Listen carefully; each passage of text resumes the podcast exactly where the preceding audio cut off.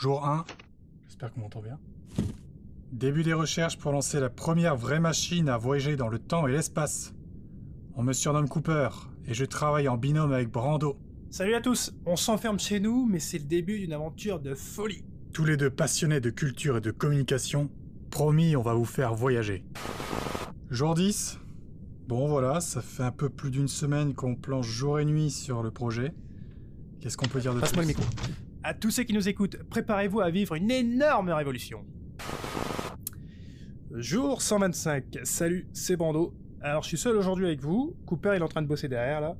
Bon, je pense qu'on avance plus vite que prévu, hein. On est super confiant pour la suite.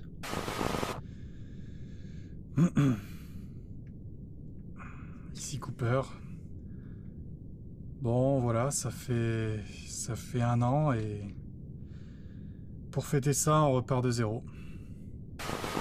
Jour euh, 491, ici Cooper. Et surprise Rien. Toujours rien aujourd'hui. Je commence vraiment à me dire qu'on perd notre temps. Jour 505. Ici Brando. Je crois qu'on va couper ce journal. Au moins pendant quelques temps. On a vraiment besoin de réfléchir. Jour 777. Salut à tous, c'est Brando. Ça fait un moment qu'on s'est pas parlé, mais aujourd'hui, on pense sérieusement être tombé sur un truc de dingue. On revient bientôt vers vous, les gars. Les amis, les amis, on l'a enfin. On est Brando et Cooper. Et on est des explorateurs spatio-temporels. attends, laisse-moi expliquer.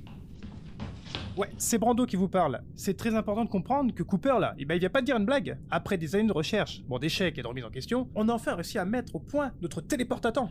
Grâce à lui, on pourra mieux comprendre le monde en étudiant tout l'univers de la communication où on veut et quand on veut. Bon, assez parlé. J'ai déjà enregistré notre première destination. Suivez-nous